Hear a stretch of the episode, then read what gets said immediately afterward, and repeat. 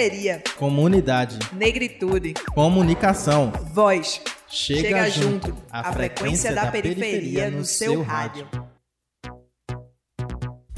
Bom dia pessoal, eu sou Iveson Henrique e o programa Chega Junto tá começando agora nas ondas da rádio Paulo Freire AM 820. Nós estamos nas redes sociais, no Facebook, Instagram, Twitter, é só procurar por arroba prog Chega Junto. E se você quiser ouvir novamente ou mandar para um amigo, pode entrar em qualquer plataforma de podcasts e procurar programa Chega Junto. É só ir lá no Deezer, iTunes, Spotify e até no YouTube. E além de tudo isso, você pode se comunicar com a gente por e-mail e sugerir pautas para o programa. É só mandar para produçãochegajunto@gmail.com. Lembrando que o produção é sem cedilha e sem tio. E no programa de hoje vamos falar sobre educação afrocentrada. A sociedade brasileira é formada por diferenças culturais. Nossa história enquanto país é feita de conflitos entre diversas etnias e povos. Esses conflitos eles formam nossas identidades, estão no nosso dia a dia, em nossos hábitos, na economia, na política e em nosso sistema de ensino. Bom, pelo menos deveria, né? Infelizmente, o sistema educacional brasileiro não representa a pluralidade de histórias do nosso país. O, o, sistema formal de educação ele foi construído no contexto da modernidade para ser usado como uma ferramenta de expansão do Ocidente, né? ou seja, de dominação branca e europeia nas colônias. Nossa educação formal é eurocêntrica, ou seja, né? o sujeito europeu ele é considerado equivalente ao valor universal e superior de humanidade. Suas histórias e seus costumes são, abre aspas, né, a normalidade enquanto outras culturas são tratadas como inferiores, bárbaras e atrasadas. A exclusão histórica de negros e indígenas ao acesso à escola e a influência sobre a concepção de educação e sobre os conteúdos curriculares gera uma educação homogênea e de mentalidade única, que exclui quem não se encaixa nesse padrão europeu. Por isso, né, em março de 2003, o movimento negro conquistou uma grande vitória com a aprovação da Lei 10.639 que obriga a inclusão de história da África e das lutas do povo negro no Brasil no currículo dos estabelecimentos de ensino fundamental e médio, particulares ou públicos. No entanto, né, apesar da relevância da lei, conselhos, secretarias municipais e estaduais e o próprio Ministério da Educação, MEC, não atuam de forma integrada e sistemática a fim de garantir que a lei seja cumprida. Chega junto, a frequência da periferia no seu rádio. Estamos de volta aqui com o Chega Junto, com as professoras, como já anunciei, Joaninha Dias e Rafa Lima. Meninas, bom dia. Bom dia. É, a gente gosta de começar nossas entrevistas conhecendo um pouco mais sobre as nossas convidadas de hoje. Então gente, eu queria que vocês contassem um pouco da trajetória de vocês. Joaninha primeiro, que já está com o microfone na mão. Bom dia, gente. Eu sou Joaninha Dias, sou professora, atuo pelas redes municipais de ensino de Jaboatão dos Guararapes e da cidade do Recife. É, sou formada em pedagogia estou na luta antirracista em todas as áreas da minha vida e sou integrante da Rede de Mulheres Negras de Pernambuco. Também sou poeta e escritora. Rafa. Bom dia, eu me chamo Rafaela, mais conhecida como Rafa Lima, né? É, eu também sou professora, formada em pedagogia. Estou há quatro anos né, na área, atuo na rede particular né, de Recife. E contribuo um pouquinho também com o movimento negro evangélico. E aí fiz pós em psicopedagogia com o TCC é, centrado na educação antirracista, né? Contribuição para a educação antirracista. É, meninas, é bem comum a gente ter, pelo menos foi no meu caso, acho que no de de Débora, que é a produtora aqui do programa, que está acompanhando as gravações, da gente ter o primeiro contato com as questões de negritude na, durante o curso, durante a faculdade. Foi assim com vocês também, ou vocês já tiveram esse contato com, a, com as questões de negritude antes de entrar na universidade? Comigo também foi durante a, a universidade, né? E aí esclareceu-se muitas coisas. Você meio que é um quebra-cabeça que se juntou lá. Né? Você tem vivências durante a vida inteira, da infância até a fase adulta, e aí quando chega é, questões que confrontam a gente, dá um boom assim, né? Na nossa cabeça que a gente, ah, por isso que acontecia isso na infância, na adolescência. E aí acaba que a gente é mais, fica mais esclarecido, né?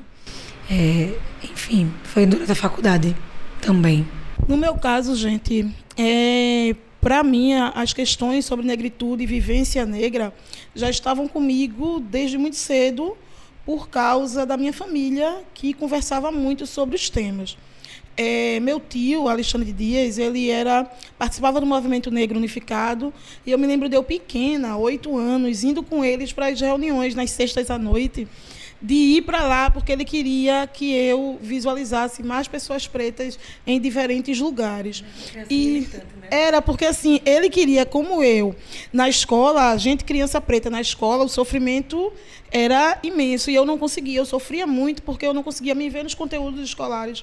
Eu não conseguia é, fazer ligação do que estava sendo ensinado em sala de aula com o que eu entendia como, como história do povo negro na minha família. E todas as situações de racismo que eu passava não eram vivenciadas como situações racistas sabe?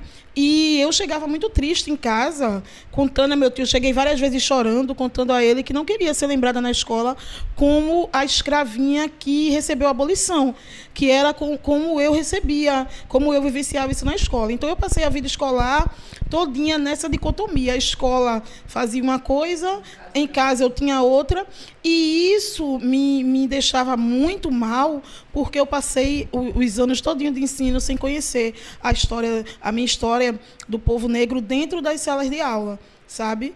É, vocês falaram, né? Você falou, Rafa, que foi na universidade. Não, a universidade ela não me, me despertou, porque eu já estava desperta antes.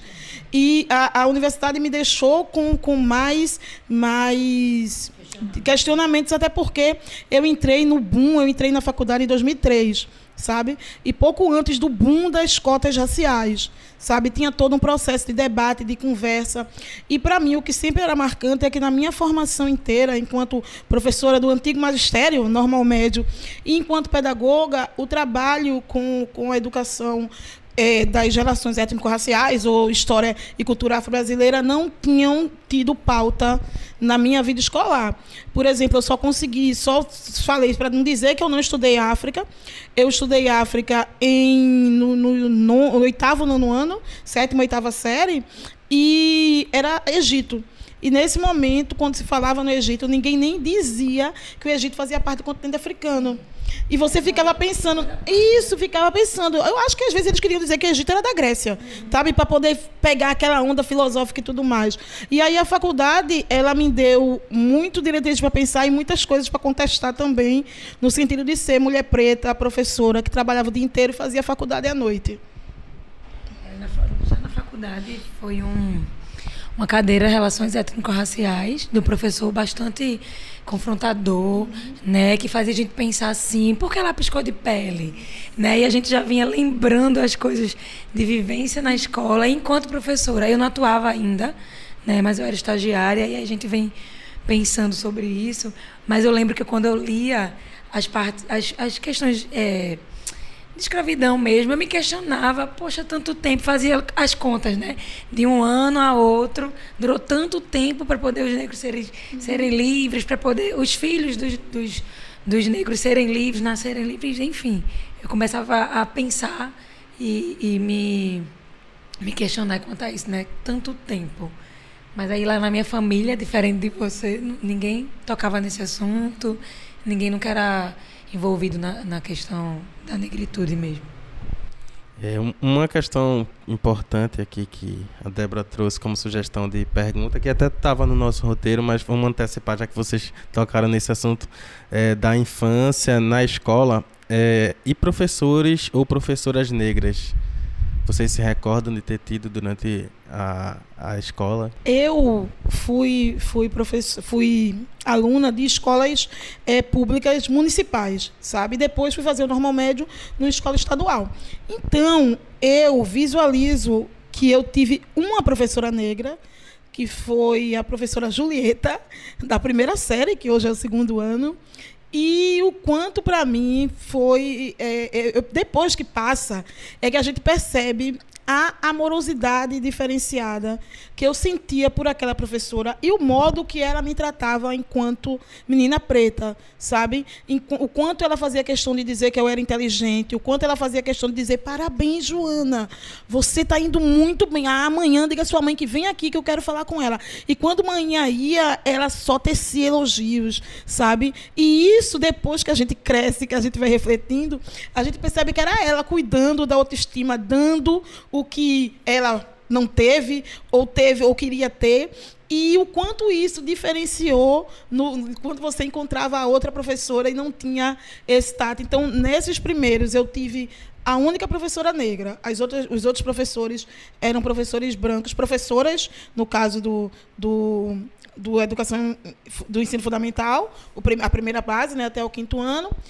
Professores brancos no meu, no meu, na minha sexto ou nono ano e acho que tive um professor negro no normal médio, que era professor de história, sabe? Que era também um professor muito, sabe? Que tentava trazer o tempo todo uh, os questionamentos, as organizações, e, talvez seja por isso que ele era o professor que a, que a turma dizia que era o professor mais chato. Agora, essas reflexões que vão vindo, né? Porque ele era o único professor negro, professor de história e ele era tido como um professor chato porque ele queria que você pensasse, queria que você entendesse. Mas dentro das amarras curriculares que a gente vivencia dentro das escolas, ele não podia fazer o que ele tanto queria fazer em relação aos conteúdos amarrados que vinham dentro para serem completados e com toda aquela coisa de vestibular e tudo mais e como que o ensino teria que ser é, seguido. Mas Mário fez diferença nesse processo também é, não diferente, né? Estudante de escola pública também. Não me recordo nenhum professor negro, além do ensino médio, que ele nem era um professor assim efetivado. Ele tava, ele era um estudante, um estagiário que foi substituir um professor de matemática e ele era o único professor negro que eu lembro no ensino médio. Mas a vivência toda escolar, não lembro de nenhum professor negro. É, eu tive um professor negro, né, respondendo também a pergunta que eu fiz. É uma história muito, muito interessante que eu tenho, porque eu tive um professor negro no ensino técnico, que eu fiz técnico no IFPE. Né? É, foi, eu fiz técnico em telecomunicações. Tinha uma disciplina que era eletrônica básica, que tinha um professor negro. Era Pedro Paulo Marques. Que muito tempo depois é, que eu vim me tocar da importância que ele teve para mim. E que ele despertava umas, umas coisas, uma, ele fazia umas cons, cons, contestações durante as aulas que eu só vim entender depois. E, e, é, era curioso que ele dizia que o nome dele era Pedro Paulo, que o apelido dele era Pedro Paulo, mas o nome dele era Negão. era, era. E, e depois ele, ele faleceu, tem, acho que eu tenho uns dois anos. E eu, eu acabei fazendo um texto no, no Facebook depois, um tempo depois, porque a morte dele foi um pouco sentida para mim. E eu descobri que eu conhecia a irmã dele, ela era da rede de mulheres negras, era Rosa Marques. Eu fiquei é, eu fiquei estarrecido com, com um comentário dela que ela, com, que ela falou e tal. E eu já tinha contato com ela, que eu entrevistei ela para um trabalho da faculdade, e não sabia que ela era irmã dele e, e toda essa relação. Eu acho que foi uma coisa muito, muito forte para mim. É, e marcou. E ele marcou tanto a mim quanto a meus amigos de, de curso técnico e tal. A gente ficou muito sentido com quando ele foi embora. Porque ele foi isso, ele reprovou metade da turma, mas a gente gostava dele porque ele era um professor diferente. Era, era um igual. A gente se vê no outro. E aí termina marcando. Marcando. A gente não esquece, não. É voltando aqui, depois desses relatos, né? Gente, a, a vocês, como eu também, e Débora possivelmente, apesar de ser mais jovem, é, viu pouco da história africana na, em sala de aula. Apesar de já termos em vigor a Lei 10.639, que prevê o ensino da cultura afro-brasileira nas salas de aula. Obrigatoriamente, né? É, por que ainda há tanta resistência nesses conteúdos em sala de aula?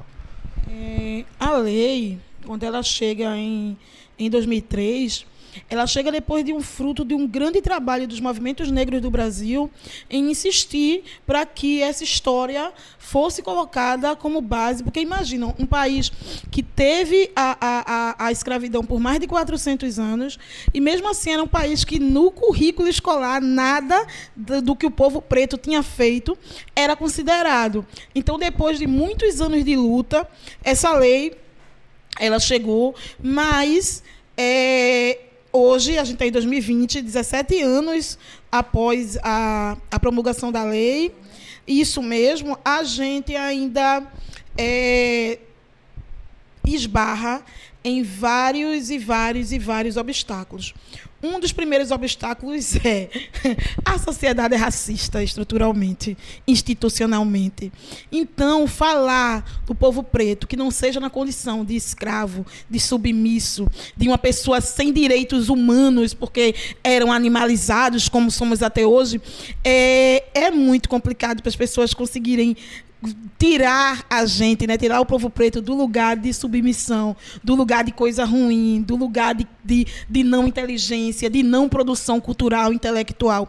E é, existe essa dificuldade, tanto que você pode perceber. Vá na escola, qualquer escola particular ou pública. E você vai ver que quando é para dizer a contribuição do povo negro na dança e na música, vai estar tá lá. Não, o povo negro agora no carnaval vai ter desboio. Não, porque o frevo veio tal, tal. Isso vem. Quando for falar de alguma coisa sobre comida, não, a contribuição do povo negro na comida, na, na culinária foi perfeita. Mas esses são os locais que eles colocam. Nós somos perfeitos na, na, na cultura e na dança, claro, porque nós somos mesmo. Nós somos na comida, somos, mas também a gente é na matemática, na história, na geografia, na tecnologia, nas ciências, na astronomia Mas só que esse é o lugar que eles querem nos dar. Então, quando a lei chega é, é institucionalizando o ensino, obrigatorizando, ela chega num ambiente em que as pessoas que estão lá não fazem questão de conhecer a história, não fazem questão de organizar o pensamento.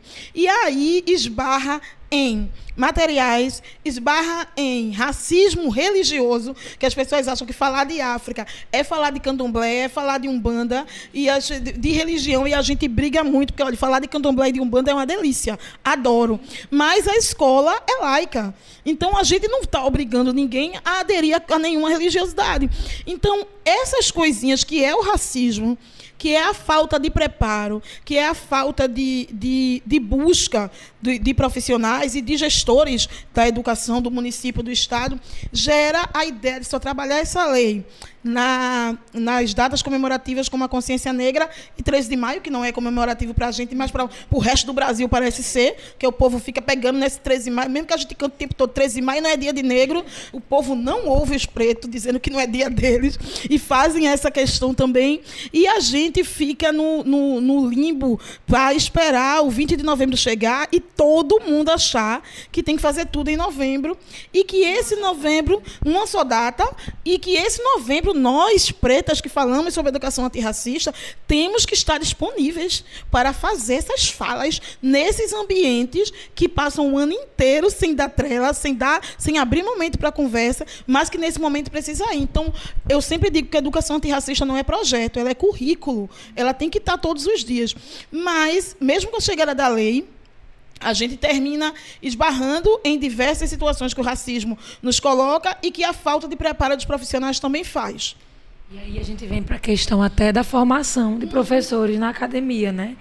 Nessa formação tão defasada, porque além de ser lei, a gente nunca teve uma cadeira dessa na faculdade para se apropriar do assunto pretos ou brancos, né? Porque a gente vê que a maioria dos professores na escola não são negros, são brancos e aí não tem a disponibilidade de buscar, porque tudo bem a gente trabalhar isso no dia a dia escolar, né? E aí vem a data 13, vem a data 20 de novembro, né? Que aí acha que se restringe a isso apenas. E não, tá na nossa vivência, mas faz parte do currículo. Né? E aí a gente vem de uma, de uma caminhada de formação de professores defasada, que se você parar para conversar, são coisas pontuais, né? No começo da história até a abolição e acabou. E depois, né? E aí outra coisa também é a história contada por pessoas que não são pretas. E aí coloca a gente no lugar que você falou antes, né? Só naquele lugar, que aí se você para pensar, é um lugar de serviência, né? É um lugar de diversão do branco. Porque quantos turistas chegam no carnaval para apreciar o frevo, que é uma coisa do negro, por exemplo, mas é só aquilo. Virou patrimônio, né, imaterial, mas enfim, pouco pouco valor, pouca importância. É, e como é que a gente pode pensar em conteúdos afrocentrados para a aplicação, ajudar na aplicação dessa lei 10.639? É uma coisa que eu sou professora a, formada há 17 anos, sabe? A minha primeira sala de aula enquanto professora formada foi em 2003. foi no ano do boom da lei. Foi o meu primeiro, foi o meu primeiro, foi o primeiro ano de trabalho oficializado, porque eu terminei o normal médio, aí eu entrei na, na universidade, mas eu peguei a segunda chamada, então só fui entrar lá para o final do ano, que teve que, que tinham as greves e é, atrasava o calendário. Eu fui entrar só no final do ano. E eu me lembro que desde o primeiro dia que eu cheguei na escola, eu cheguei de trança, entendeu? Eu cheguei de trança, né? Sacomé, né? A pessoa chegou de trança é, e lá para o primeiro dia de aula. E eu sempre tive na minha mente que é, eu ia dar a, a, a, as turmas que eu fosse trabalhar, o que a Joaninha pequena não teve, sabe? O que o quanto ela não se viu nas aulas, o quanto ela queria saber coisas e não conseguia. E eu queria que as Joaninhas não sofressem o que eu sofri. Então, desde os primeiros dias, minhas aulas, elas sempre foram pautadas na no, na educação antirracista, na educação com um cunho afro, desde das rodas de conversa que a gente traz de toda, de toda a cultura é, afro-brasileira e africana, da conversa, do debate, de se sentar olhando um no rosto do outro, para poder ler as expressões que vão além das palavras. Então, desde a, das rodas de conversas até fazer as adaptações de de materiais. Porque eu costumo dizer assim, é, Rafa e Débora, que eu coloque Iveson, que eu gosto de colocar o raio antirracista em tudo. Então, como é que eu faço? Os materiais que chegam, eu faço as adaptações. Ah, não, vou trabalhar o gênero textual poema. Tenha certeza que os poemas de Odailton Alves, de Miró da Murebeca vão estar tá lá sabe? Ah, não, eu vou trabalhar é, biografia, não, a biografia de Nelson Mandela e de Cartola, sabe? E de Lia de Itamaracá, vai estar tá lá. Ah, não, eu vou trabalhar música. Ah, não, então vai entrar a música de Selma do Coco, vai entrar, entender-se sempre. Por quê? Porque os autores brancos, os livros didáticos, eles vêm recheados dessas referências brancas em todas as disciplinas, sabe? Em todos os textos. Então, eu sempre faço a volta. E aí eu gosto de mostrar as imagens, entendeu? Eu gosto que a criança olhe, eu gosto que ela, ele ouça a música Ser Diferente é Normal, de Preta Gil e Gilberto Gil. E quando perguntam quem canta, eu puxo e mostro sabe? Dá nome e face. E quando eles olham, é igual a gente, sabe? Porque são duas pessoas pretas que estão lá. Eu gosto, eu espalho imagem de pessoas pretas na, na sala de aula inteira, sabe? Para poder. Porque eu digo que a educação antirracista ela começa desde o do, do, primeiro dia de aula, quando você chega lá e você vê o cartaz de boas-vindas. Caramba, se eu boto um cartaz de boa-vinda lá e não tem uma criança preta, como é que como é que essa criança preta vai se sentir bem-vinda num ambiente que nenhuma imagem caricata de, de crianças representando ela tem? Sabe? Como é que eu vou falar de, de um povo? Como é que eu chego para uma criança e digo, não, você não deve sofrer com isso, que ele, chama de macaco, de feia, porque você é linda. É não, é besteira e você é linda. Não liga, eu sou tão linda que não tem ninguém que pareça comigo no, nos ambientes, não tem ninguém que se pareça comigo dando aula para mim, de tão linda que eu sou. Quando as pessoas querem relacionar o racismo ao bullying, entendeu? E achar que tá elogiando pessoa preta, dizer o quanto ela é bonita, sabe? Porque, tipo, falar que você é bonita já lhe coloca no auge. E isso a gente vivencia nas escolas. Então, desde o primeiro dia de trabalho, eu faço a adaptação de materiais e levo tudo para dentro da sala de aula. Sabe, eu digo que eu consigo fazer qualquer tema virar um tema antirracista. E, e fazer e colocar isso, e eu produzo materiais nesse sentido. É, eu estou no terceiro, na terceira, estou é, indo para o quarto, é, produção de material, vou fazer um pra, só para educação infantil.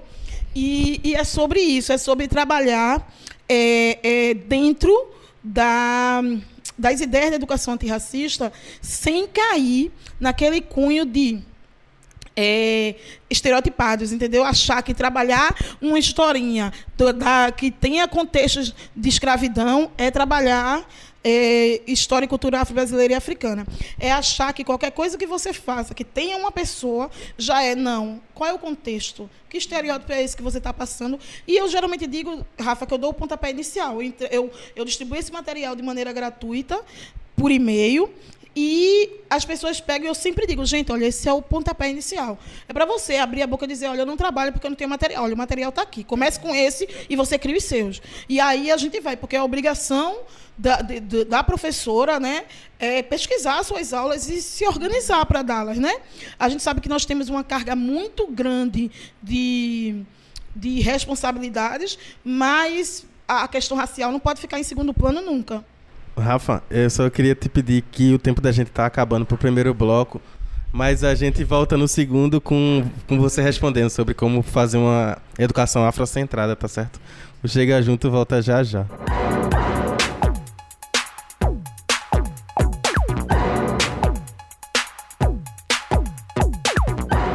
Estamos de volta com o Chega Junto, o espaço da periferia na sua rádio universitária Paulo Freire, AM 820.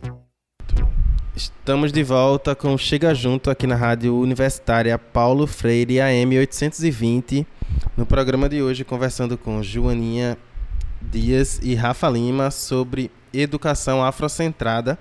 É, e terminamos o primeiro bloco conversando com a resposta de Joaninha sobre a, como fazer uma educação afrocentrada. E a Rafa agora vai dar o, a, o seu depoimento de como fazer essa educação afrocentrada em sala de aula. Pode falar. Diferente de Joaninha, que tem uma vida, né? na educação. eu estou bem recente nesse ramo, mas eu também já cheguei na escola pensando nisso, de ter o que eu, de dar o que eu não tive, né?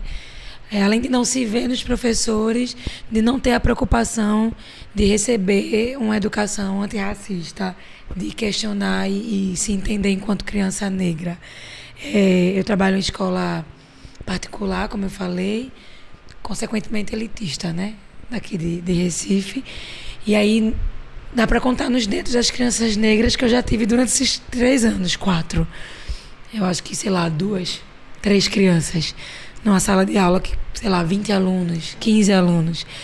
E aí a minha praia é educação infantil. Então, o assunto com eles tem que ser muito simples.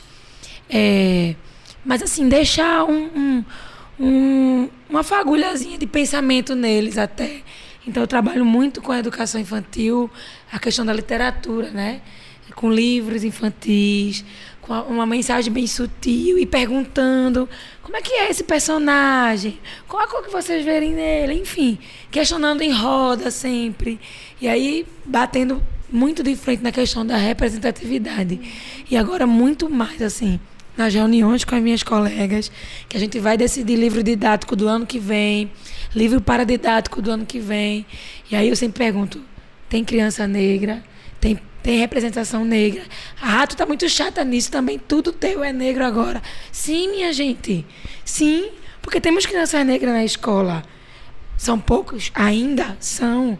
Mas tem. Então, assim, se a gente se preocupa ou não se preocupa, né? Como é que tá essa autoestima dessa criança, né? Uhum. E aí ela precisa se ver ali. Eu lembro do episódio ano passado que era Dona Baratinha. O livro, né? E eles iam, a gente ia dramatizar para as crianças Dona Baratinha. E minha amiga loura, dos olhos azuis, eu posso ser Dona Baratinha. Qual a cor da Dona Baratinha no livro? Ixi, nada a ver. Eu disse, sim, tudo a ver. Vamos colocar a personagem como ela é, ou tu vai fazer blackface, né? E o que é isso? Ninguém sabe o que é. Então, assim, é importante que a criança se veja no livro paradidático nas histórias que ela escuta. E não é só se ver por se ver, né? E aí trazer questões até da história mesmo, propriamente dita. Não a história fictícia que a gente vê em livros paradidáticos, mas a história propriamente dita. Então, assim, eu bato muito na questão da representatividade, mas eu vou além. Eu acho que na representatividade positiva. Porque a gente vê muito personagem negro estereotipado. Com certeza. Né?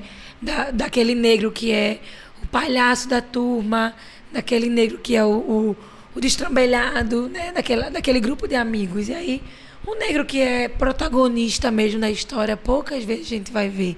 Então, quando eu vou fazer o meu acervo, né? Porque além do que eles trazem para a escola, tem uma lista de sugestões, tem o, o acervo que eu faço, né? Para guardar no meu armário lá, para quando for a hora da história, eu pegar um para ler. Então, Eu sempre faço essa, essa eleição da representatividade negra e que seja essa representatividade positiva, principalmente na primeira infância, que vai estar ali marcado para eles, né? Que não sei se eles vão ver, então vão ter outras vivências. Enquanto eles estiverem comigo durante o ano letivo, eu vou fazer de tudo para que eles se vejam, para aquela criança não negra não enxergar só o negro como a babá daquela, daquele personagem do livro, né? Porque o que paira neles, na vida deles, fora da escola, são papéis sociais do negro, o porteiro do prédio, o zelador do prédio, a babá que cuida de mim. É, eu, Rafa, você teve uma experiência de um Twitter que bombou nas redes é, sobre uma criança sobre falando sobre criança não não nasce odiando, né? Tu poderia compartilhar com os nossos ouvintes como foi essa repercussão? Foi, eu nem esperava que tivesse uma repercussão dessa, né? Pouquíssimos seguidores no Twitter, mas assim, eu só compartilhei porque eu achei bem bonitinho a, o gesto dele, né? Foi numa escola nova, no período da tarde, e aí toda vez que eu chegava, ele metia a mão no meu cabelo e eu sentava, ele estava brincando, ele vinha e dizia, meu cabelinho, e mexia no meu cabelo e tudo mais. Aí nesse dia em específico, é, nesse dia especial, na verdade, ele estava brincando e não parava de mexer no meu cabelo, não parava de mexer.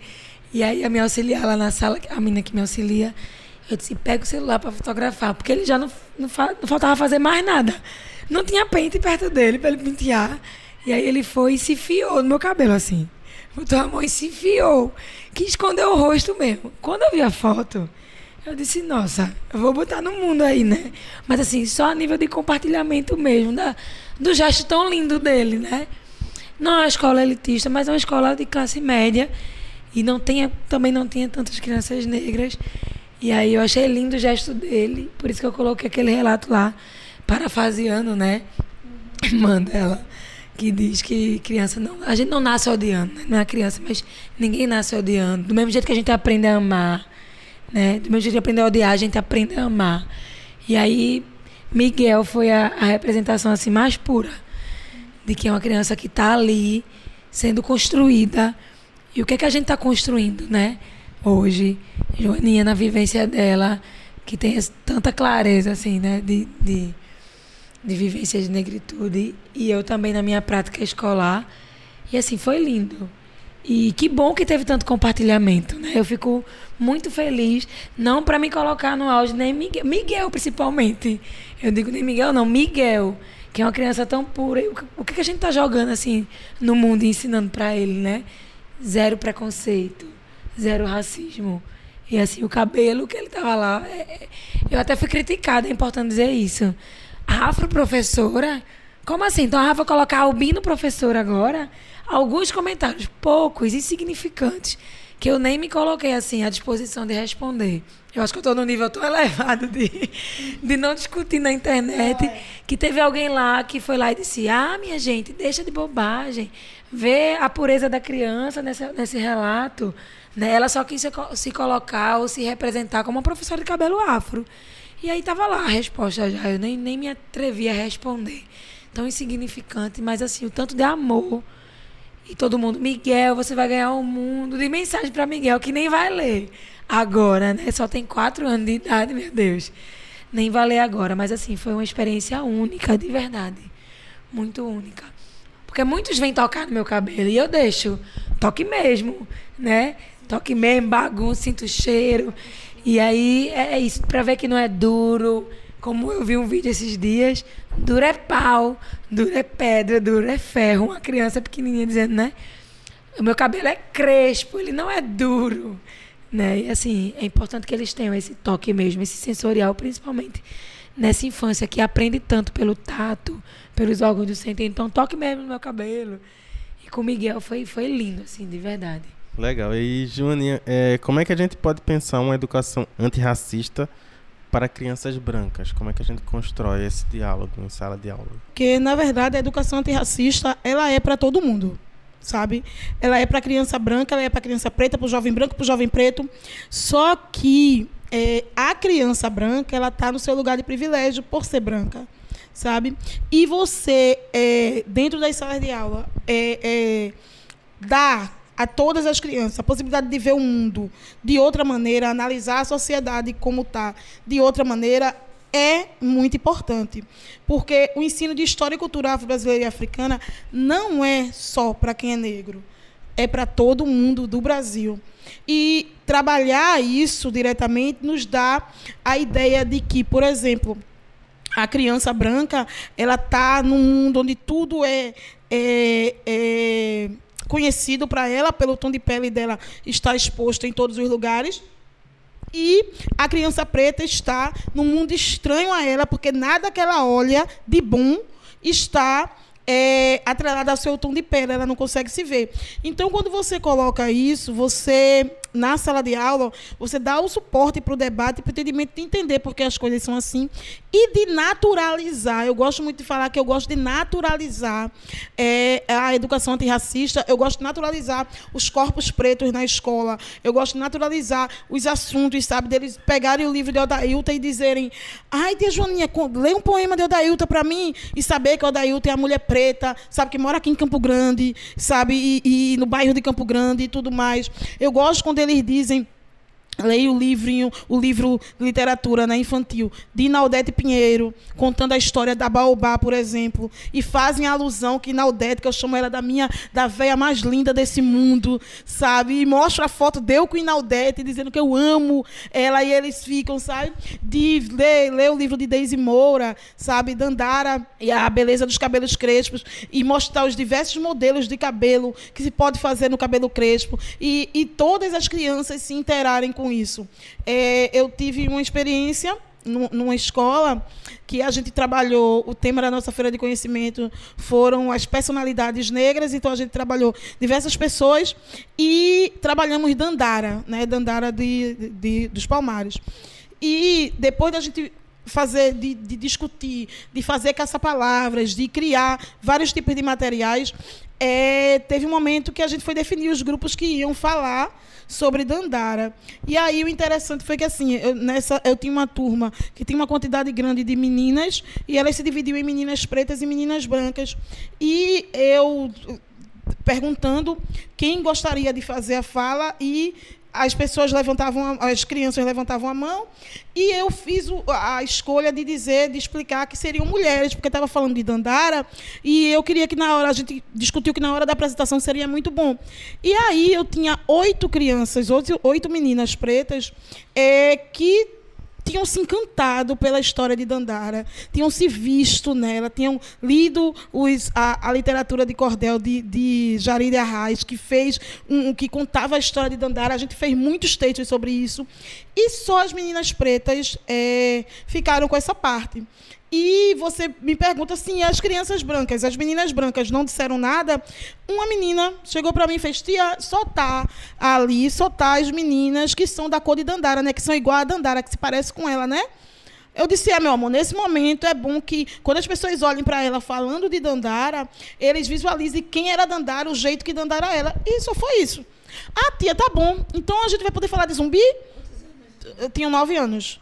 A gente vai poder falar de zumbi. Meu amor, você pode falar do que você quiser. E foi esse a ideia. Tipo, não teve nada de dizer, ah, não, porque elas podem e eu não. Não. Eles perceberam, elas perceberam que, tipo, vai ser as meninas que se parecem com Dandara. E o quanto aquelas meninas estavam totalmente maravilhadas de estarem falando. Fizeram a gente é, cantou uma música da, de Sá Menina, que é que fala do cabelo, sabe? É, neguinha assim, o meu cabelo é pichain, meu black power fica assim.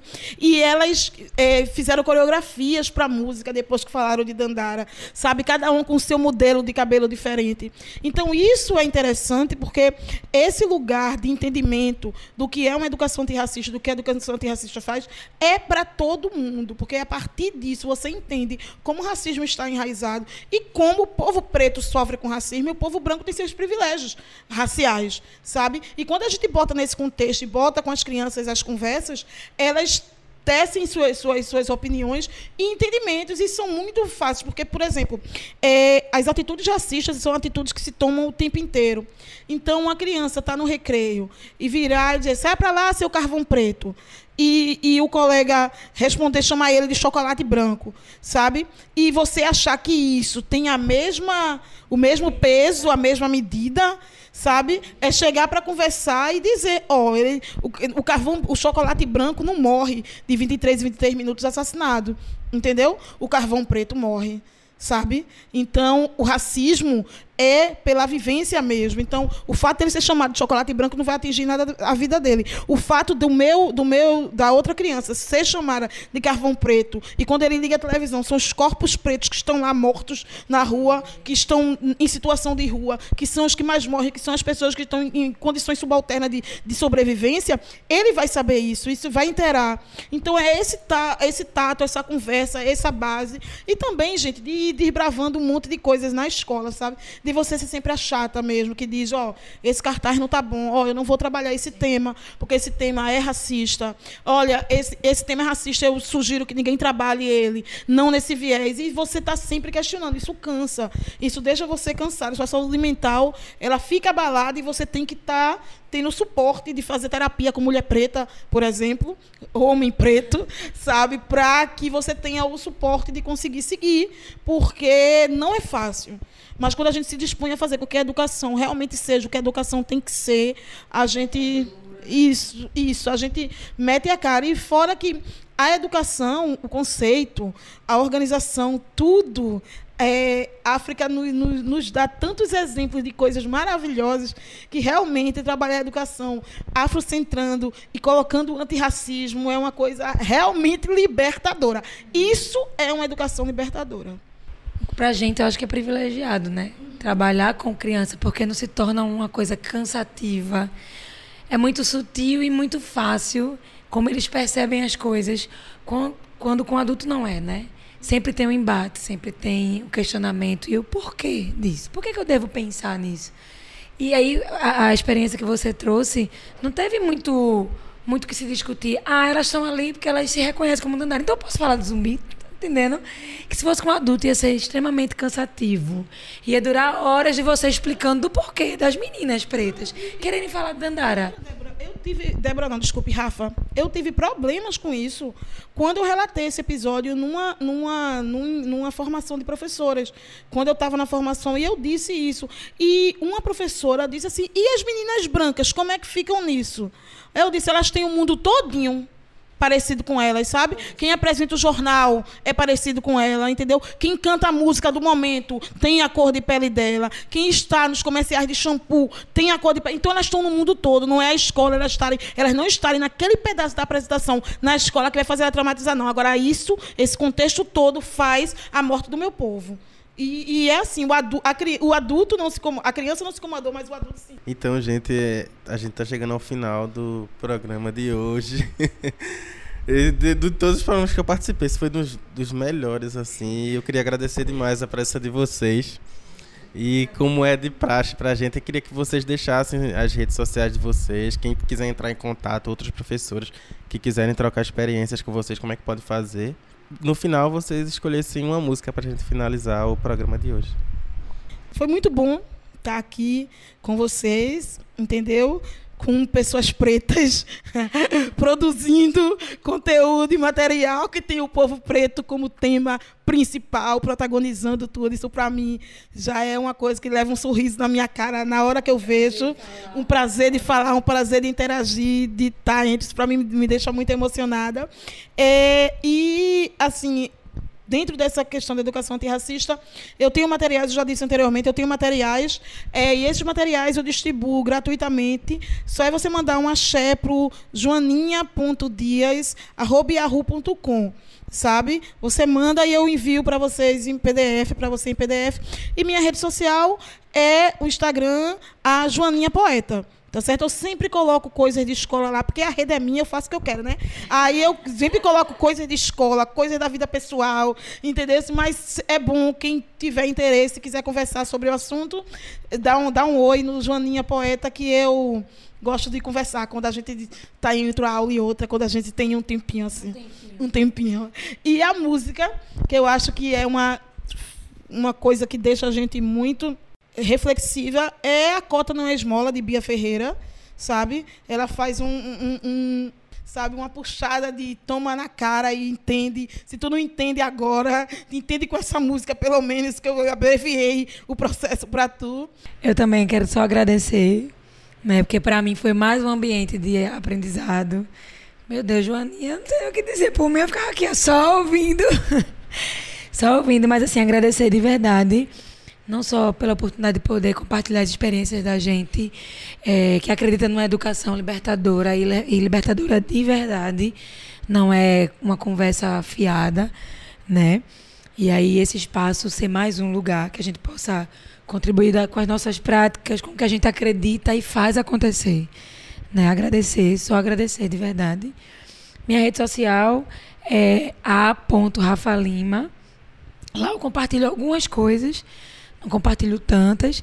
Também escrevo algumas coisas também no Notas de uma Preta.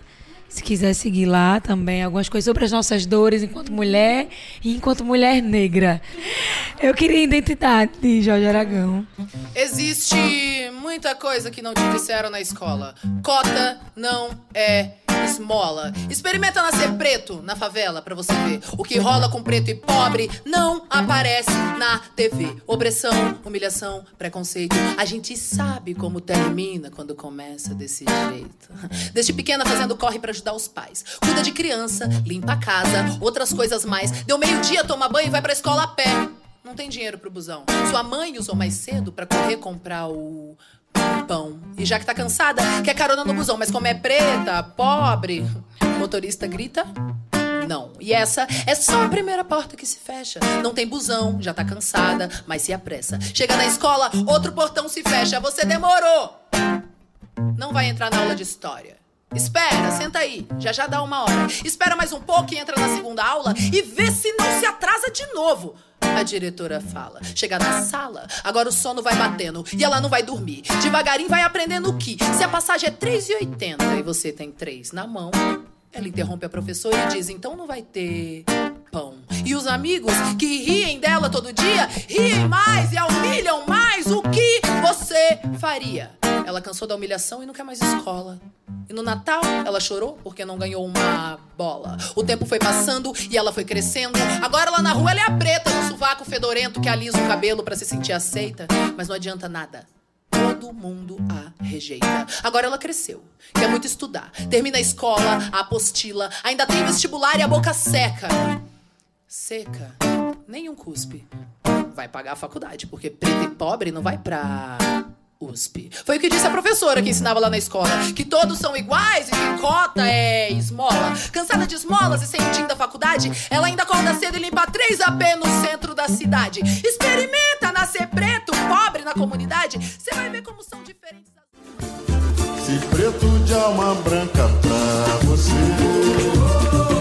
é um exemplo da dignidade, só nos faz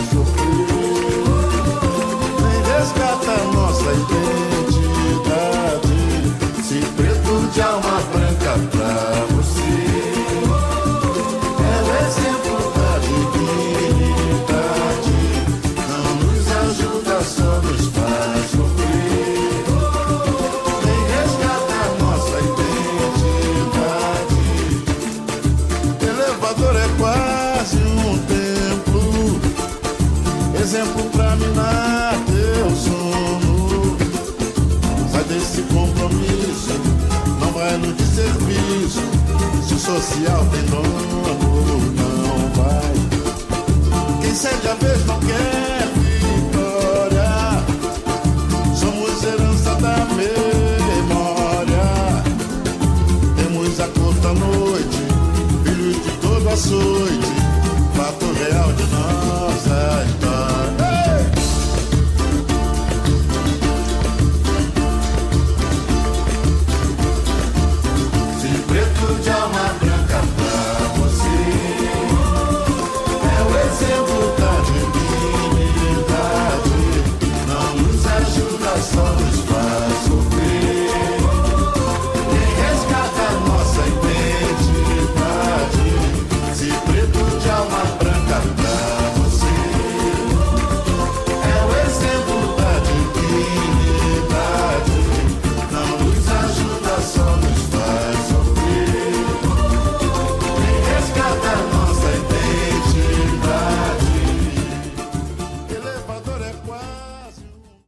Chega Junto tá acabando, mas não fica triste que semana que vem estamos de volta aqui na Rádio Paulo Freire.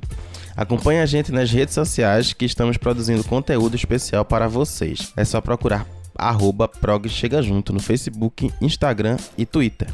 É, o programa de hoje teve a apresentação e edição de Ives Henrique e o roteiro foi de Malu Oliveira, a produção de Débora Oliveira.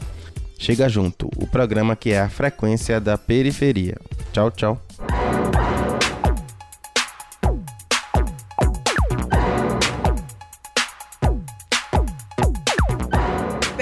Periferia, Comunidade. negritude, Comunicação. voz. Chega, Chega junto. junto, a frequência da periferia no seu rádio.